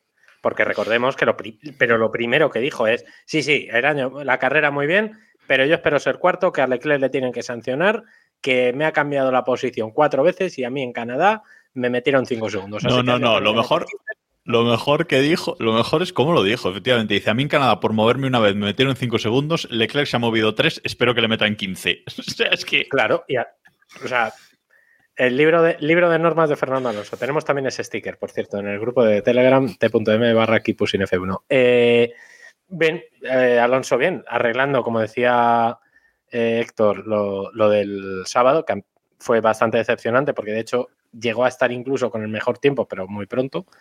Y, y bien, en la pelea esa que hablábamos antes, supo frenarse de yo no me meto en este fregado, pegaros vosotros, yo por detrás, a las greles y, y bien, bien. Nos dice, nos dice Robert en el, en el chat que en la primera curva de Austria Alonso adelanta por fuera seis coches mínimo. Esa curva que nadie, que, pase lo que pase en esa primera curva, nadie toma medidas nunca, ¿no? Entonces, bueno, veremos qué hace. Con que salga por fuera, mm, cuidadito. Eh, y vamos casi a acabar el repaso de este Gran Premio con Latifi. ¿Qué le ha pasado a Latifi, Diego, este fin de semana? Eh, sorprendiendo a, a todo el mundo, que ya lo estábamos bajando del coche. Se mete en Q3, sale décimo en, eh, en parrilla y luego en carrera rueda en, en puntos durante mucho tiempo para acabar décimo segundo y colocarse de nuevo vigésimo, vigésimo en el Mundial. O sea, no sé qué más se le puede pedir a Latifi. Eh, uf, que puntúe, por ejemplo. Eh, no sé, es, fue, un- fue una perturbación en la fuerza. Eh, yo creo que nadie lo entiende, eh, no sabemos muy bien qué ocurrió, no sabemos si es que... o sea, Él no sé, tampoco lo entiende, ¿eh? No. Hizo- no, no, no, él tampoco lo entiende. Hizo un buen gran... hizo- es que al final hizo un buen gran premio, eh, cumplió con su deber. mm, Es que... mm, A ver, mm, o sea, ¿qué pasó con Latifi? Eh, eh, por, por- por resumirlo mucho, eh, Latifi este gran premio hizo su trabajo. Bien. Y ya, y ya está. Pero el resto- ¿Qué pasa? Que claro, es Latifi, entonces... mm, ¿Sabes? Es como si es como si entrevistas a Mazepin y no te dice y no te dice ninguna barbaridad, ¿sabes? Dices, mm, ¿qué coño está pasando? A veces, pues puede ser que, ¿sabes? Es como si los estrategas de Ferrari toman una decisión correcta. ¿Qué han hecho? Han tomado una decisión. Te, te- te bloqueas porque no te lo esperas. te ¿no? choca. Sí, sí, sí. Pero al final lo que ha hecho Latifi básicamente es su trabajo. Es bonito que algún día, que de vez en cuando, o sea, es que le quedará como recuerdo. Yo una vez en Silverstone, antes de que me echasen, hice mi, hice mi trabajo bien. Bueno, cerramos el repaso de este Gran Premio que ha dado para mucho. El capítulo más largo de la temporada va a ser este sin, sin duda, porque la verdad es que esta primera victoria de Capítulo Carlos más largo de momento. Hasta el momento. De momento, sí. porque- Un saludo a nuestro amigo Jaco que me dijo en Montmeló, cuando veo un capítulo así largo de hora y media me alegro de... Bueno, pues ahí bueno, lo, Hay poquitos, hay poquitos. Ahí lo vas a, ahí lo vas a llevar. Eh, repaso Pues mundial. El mundial queda con Max Verstappen primero con 181 puntos. Leclerc ya está, está tercero a 43 puntos de, de Max, con lo cual, mm, bueno, ya es una distancia considerable. Eh, segundo se ha colocado Sergio Pérez con 147 puntos y por fin Sainz sube a la cuarta posición con 127 puntos, como decíamos antes, a solo 11 puntos de eh, Leclerc. Bueno, veremos qué, mm, qué hace Ferrari a partir de ahora, sobre todo como Leclerc vuelva a tener otro abandono y Sainz se ponga por delante. Bueno, eh, aquí puede haber eh, lío y mientras tanto, pues Red Bull eh, tranquilitos por delante. En el Mundial de Constructores, Red Bull primeros con 328 puntos, segundo Ferrari con, tres- con 265 y tercero Mercedes con 204. Eh, y ya a partir de ahí hay un corte grande y mm, en lucha por esa cuarta plaza entre McLaren, Alpine y Alfa Romeo. Eh, hasta aquí este gran premio. No sé si queréis decir algo más. Eh, pero ahora, como se nos ha ido mucho el tiempo, David, tampoco ya no lo hablamos la semana pasada porque no estabas, porque no estabas, pero quiero simplemente rápidamente que nos cuentes qué es eso del Gran Premio de Fórmula 1 de Madrid. Eh, muy rápidamente, doña Isabel Díaz Ayuso se le ha puesto en el papo moreno que quiere la Fórmula 1 en Madrid. Ese es el titular, así básicamente. Y aprovechando que la cosa en Momelo está complicadita y que, bueno, la jugada política viene bien a traer más eventos a, Madrid, pues ha dicho, uy, lo de la Fórmula 1 en Barcelona se está complicando. Ven, ven, ven, Moreno, ven. Y básicamente están en eso. El Jarama, lo más probable es que no sea, porque no, no pueden tirar las casas, básicamente. Eh, el circuito, además, aunque se ha modernizado, etcétera, serviría, digamos, como apoyo a un nuevo circuito que están planteándose. Uy, eso como Y me suena. Sí, es que eso ya lo hemos. Sí, ya ha habido varias intentonas Sí. y bueno, pues Eh, Urbano no. va para largo, ¿eh? ¿El qué? Urbano no. Ah, y FEMA está ahí, ¿eh? Cuidado, que Si podemos es, antes hacer de, una. si es antes de recuperar una 2027 debería ser urbano, ¿eh? porque el contrato lo tiene Montmeló. Si es para después de 2026, Bueno, bueno. veremos. Como muy poco va a ser para después de 2026 y el proyecto todavía está en una fase muy, muy, muy, muy embrionaria. O sea, es en plan de, oye, Vamos, que no hay nada. que queremos hacer una carrera de Fórmula 1, que no hay nada todavía. O sea, esto Pero a ver, dentro David. de 10 años, ya tal. ¿En, Ya está. en- en serio compras? ¿Compras que esto pueda ser Yo sí. posible algún día? Sí, sí. Yo no Sí, sí, compro, vamos, yo no compro nada. Madrid. O sea, Mira, no compro nada y creo que lo comentaba el otro día Sergio también, ¿no? Nos comentó brevemente. No lo compraba sobre todo por las formas. Y es que las formas son un poco extrañas también. ¿Sabes? Lo- lanzas así la carta que hemos enviado a Dominical y parece publicidad, más que querer de verdad hacer un gran premio. Me imagino, yo me- en mi cabeza era cartero comercial llamando a Casa Domenicali y, y dándole la carta de, en Madrid. ¿sabes? yo sabes a quién me imagino. Al alcalde de Madrid llevando la carta. Oh, grande, grande. En mano a Dominical. Es vecino mío, vivo aquí. El, el- yo, yo, estoy, yo estoy también ahí. Yo creo que si quieres un gran premio de Fórmula 1, lo comentamos la semana pasada, si quieres un gran premio de Fórmula 1, eh, sobornas en silencio y luego ya mm, lo anuncias cuando lo tienes hecho. No empiezas por enviar una carta a Domenicali, pasar a salir en la foto y comerte el titular. Creo. A ver qué, a ver qué pasa. Después de lo visto Yo este año en yo, después de lo visto este año en Montmeló, mm, creo que no estaría de más que les quitasen el Gran Premio por lo menos un par de añitos a ver si, a ver si se comportan. A nivel organizativo, sin duda. Pero bueno, ya lo vamos a dejar. Eh, simplemente comentar que el Consejo Mundial de la FIA de la semana pasada no aprobaron todavía la nueva, no ha aprobado la nueva normativa de la Fórmula 1 para 2026, si no me equivoco. Eh, no la han aprobado de momento. Porsche, en principio, iba a hacer su anuncio esta semana, el jueves, el día 7. No sé si eso se mantendrá, Héctor, que comentabas tú la semana pasada, mm, porque sin la nueva normativa no sé si se van a atrever o no. O saben algo por detrás, como Mercedes. Eh, es que, a ver, se suponía que lo iban a aprobar el otro día, el día 26, si no me equivoco, era cuando se iba a aprobar. Eh, sí que dijo Automotor and Sport que se había cancelado eso y iba a quedar para más adelante. Pero vamos, las últimas informaciones que también escuché antes de la semana pasada era que al final sí que se iban a aprobar las cosas. Eh, no sé qué está pasando aquí, pero la verdad es que mm, tiene poco sentido putear así a Audi y a Porsche. Es que tiene cero sentido. En lugar de ponerle facilidades, les estás complicando la vida. Eh, no lo sé, me parece muy raro. Sí, estás retrasando, eh, bueno, pues retrasando un anuncio que quieren hacer para empezar a rodar su proyecto ya de forma pública. Pero bueno, es lo que, es lo que hay. Parece más un tema, no sé, eh, una lucha, ¿no? Entre la FIA y la Fórmula 1, seguramente, entre Liberty y la FIA, por marcar los tiempos o alguna cosa así. Muy extraño, la verdad. Bueno, eh, pues eh, vamos a finalizar las noticias. Vamos rápidamente con la previa de, Austria, eh, que es un circuito, eh, pues un circuito corto, un circuito de 4.318 metros, al que se van a dar 71 vueltas el, el domingo, para una distancia de carrera de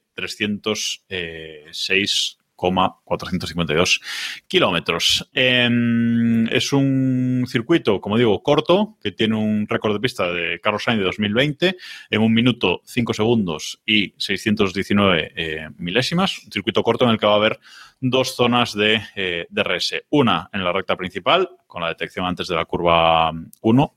Eh, perdón, uno en la, en la recta después de la curva 1, con la detección antes de, la, de esa misma curva 1. Y la otra zona en la recta principal, con la detección antes de la, de la última curva, que solo hay 10 curvas en este circuito. Eh, bueno, no sé ¿Qué pensáis? Ah, no, hay tres zonas. Perdón, perdón, perdón, me estoy equivocando. Hay esas dos y luego en la recta, entre las, entre las eh, rectas entre las curvas 3 y 4. O sea, hay tres zonas seguidas, además de DRS. No es que otros años hayamos visto que tiene mucha influencia, David, el DRS en este circuito, por lo menos yo no recuerdo así, pero bueno, tres zonas, ¿eh? casi más de medio circuito con DRS. ¿eh? Cuidado con esto. Es que al, al final lo que quieren, yo creo, va- acabaremos viendo un circuito que sea toda la zona. todo sí, que lo usen cuando le dé la gana, básicamente. Sí, sí, que lo usen. Que, que, oye, pues como experimento a mí no me importaría, ¿eh? A ver, a ver qué pasa, ¿no? Eh, qué tal. Pero, pero bueno, yo no le veo mucha utilidad aquí, efectivamente. Es un circuito muy cortito. Vamos a ver, vamos a ver, porque ahí podemos tener sorpresa de que se cuela algún camión en medio de la zona alta y tal. Bueno, vamos a ver, podemos tener alguna cachondada. Eh, eh, Pirelli lleva aquí los, sus neumáticos más blandos, C3, C4 y C5, cero sorpresas también, pues son los que lleva prácticamente siempre. Y lo distinto de este fin de semana es que tenemos carrera al sprint. Es un fin de semana de esos raros, el fin de semana europeo con carrera al, um, al, sprint, al sprint, en el que la FIA inventa, a ver si le dice Carlos Sainz que stop inventing, pero la FIA de momento está inventando aquí y tenemos horarios pues un poco extraños precisamente por, por este motivo. El viernes tenemos libres 1 a la, horarios de España peninsular. ¿eh? Eh, el viernes tenemos libres 1 a la una y media de la tarde. Clasificación Q1, Q2 y Q3 el viernes a las 5 de la tarde, ¿vale? Ahí a la hora de la, de la siesta, muy bien. Y luego el sábado tenemos libres 2, lo que nosotros llamamos warm-up, eh, a las 12 y media de la, de la mañana. Y la carrera del sprint, esa carrera corta, eh, será el sábado a las 4 y media de la tarde. Hora malísima ¿no? también para carrera, pero bueno, menos mal que es, eh, que es corta. Y la carrera buena, la carrera grande del domingo a las 3 de la tarde. O sea que todos los horarios dispares este fin de semana, todos los horarios mal. Héctor, ¿qué tal? Una sprint, ¿ya te, te va llamando? Mira, poquito a poco. Casi me apetece y todo, te debo decir. ¿eh? Después de venir de lo de Silverstone, que hemos tenido una carrera tan animada, me apetece un poquito más de carreras. A lo mejor, Diego, eh, aquí este circuito de, de, Austria mm, no es el circuito, el Red Bull Ring, no es un circuito que necesite esto para dar espectáculo, porque aquí también solemos tener buenas carreras. Eh, habitualmente hemos tenido carreras entretenidas, han pasado cosas, eh, lo cual, pues oye, invita a una carrera a una carrera de sprint, ¿no? Imagínate que nos ponen una carrera en sprint, a la sprint en Abu Dhabi, nos colgamos de, bueno, no, no la vería ni Cristo, no la vería ni los que están en el circuito, pero, de hecho no, la pero bueno, es, y por lo menos invita un poco a, invita un poco a ver que a que pase algo, a ver si tenemos algo entretenido. Eh, las carreras al sprint el año pasado nos dieron momentos divertidos y habrá que explotar un poco más el formato y ver qué tal y ver qué tal funciona. Ahora que ya ha pasado la novedad, vamos a ver si realmente hay algo hay algo ahí o no o que se sacan de la manga. Y para acabar, este es un circuito donde es que está en, pues ahí en medio de las montañas austríacas y por lo tanto el tiempo siempre suele ser muy cambiante.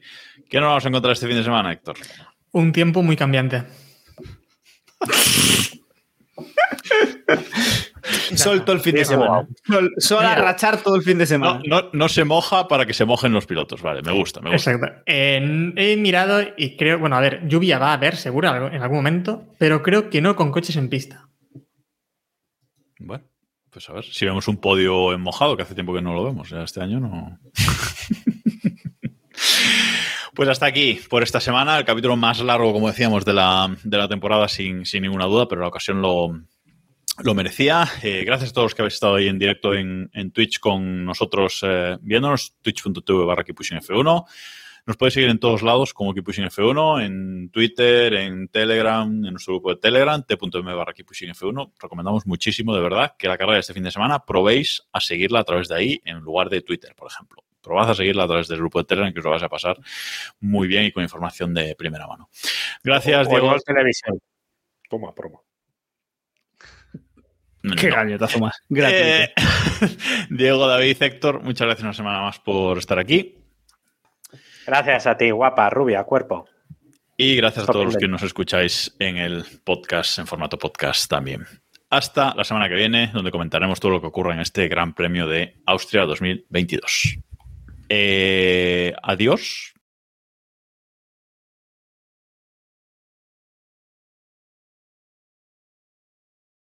Ojo con esto, ¿eh? Correcto. En fin, ¿Qué le vamos a hacer? ¿Qué le vamos a hacer? Pues así estamos. Pero dentro de esa alegría que tenemos por la victoria de, de Carlete, soy ya don Carlos Sánchez de Castro. Joder, don Carlos Sainz Sánchez de Castro. Joder, lo diré bien. Eh, hay que hablar de un Ha dicho, tema. ha di- ha dicho Carlos Sainz Sánchez de Castro. No sé lo que he dicho. Vázquez de Castro. Joder, es que no puede ser. eh, si es que ya te digo que Ver- estoy. verán, mañana, verán mañana los de Keep Pushing. Bueno, Efectivamente. esto para, para lo gaz- Ahí está. Correcto, Jero, sí. Aquí estamos. Grande, Son eh, cositas. grande Charlie. Dinos, ¿Qué tienes que contarnos, David, sobre esto? Yo tengo que decir que yo comparto apellidos con Mariano José de Larra, pero con Carlos Sainz no. Mariano José de Larra y Sánchez de Castro se llamaba, el famoso periodista, pero con Carlos Sainz no. Yo, a priori no nos une familia. A priori. que no- A priori, a A priori. priori, A día- luego. Hoy. a día, de, hoy, no. A día de A día de hoy no.